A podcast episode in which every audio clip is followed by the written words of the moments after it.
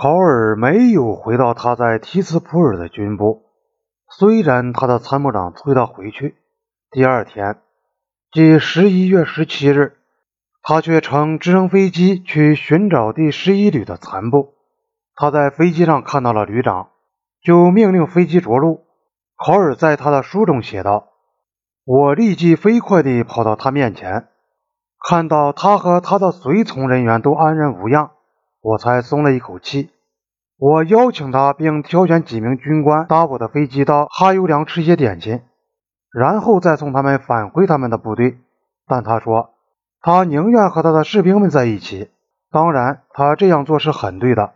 考尔回哈尤良时，接到一份电报，说陆军参谋长塔帕尔将军和东部军区的森将军已启程前往提斯普尔，他直接赶回军部，而他们已先期到达。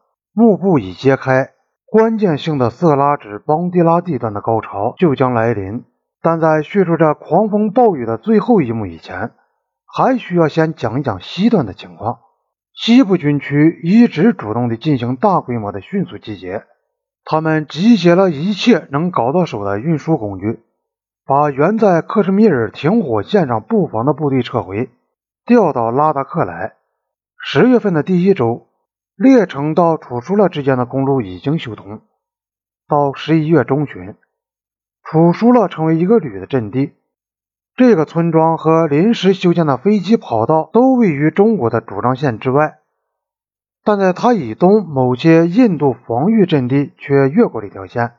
在此时，这些阵地真实上是印度在西段的中国所主张的领土内仅有的几个阵地，所有其他的哨所。不是已被打掉，就是已自行撤掉，不像在边界另一端的东部军区和第四军那样，西部军区对保存部队实力表现了更大的关心，而不是命令孤立的小部队打到底，做出毫无意义的牺牲姿态。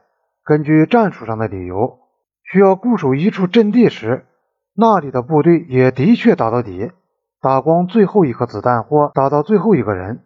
但不是像东段经常发生的那样，西部军区没有叫部队去固守毫无战术意义和难以守卫的阵地，一直到被对方攻破为止。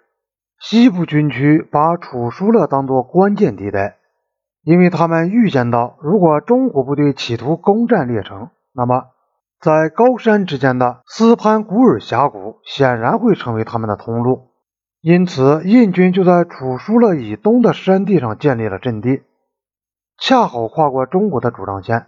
其中有些阵地高达一万六千英尺，楚舒勒的高度已接近一万四千英尺。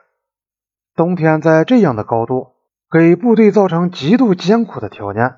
风冻的土地挖不动，只好炸开，空气十分稀薄。就是已经能够适应高原气候的部队，也只能进行短促的体力活动，连做燃料和修筑掩体用的木头都没有，什么东西都要由部队自己装成小包从山谷下搬运上来，骡子也爬不上这样高的地方。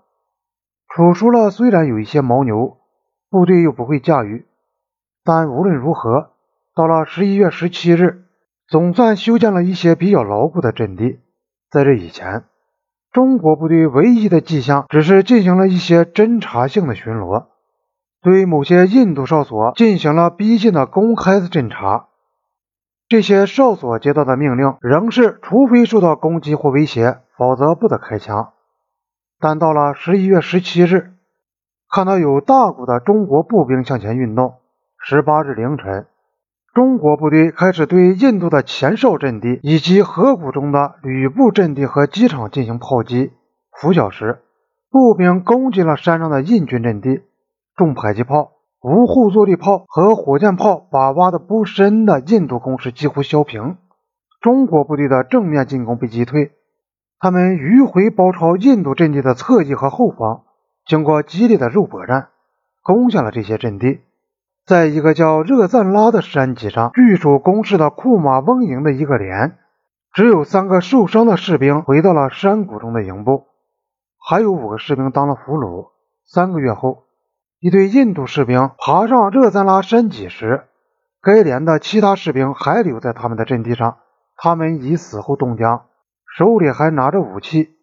中国阵亡的士兵已经抬走，战斗的仪器表明，中国方面阵亡的数字也不小。在中国人发动进攻后五个小时，印军的山上阵地或被攻破，或因无法防守而撤走。印度军队集中在山谷里吕布周围的高地上，但中国部队没有进行追击。他们在中国主张线上停了下来，没有进攻楚舒勒。与此同时，在东北边境特区色拉至邦迪拉一段的印军集结速度虽比较缓慢，但到了十一月十七日，第四师已拥有满员的步兵共十个营和一些支援火力、野战炮、重迫击炮，甚至还有十二辆轻型坦克。如果集中使用于防御，这支兵力也可能是很可观的。但它却分散在三个主要地段，彼此相隔六十英里，山路狭窄，崎岖难行。主要防线设在色拉周围，由新旅长霍希尔辛格指挥的第六十二旅负责，下辖五个营。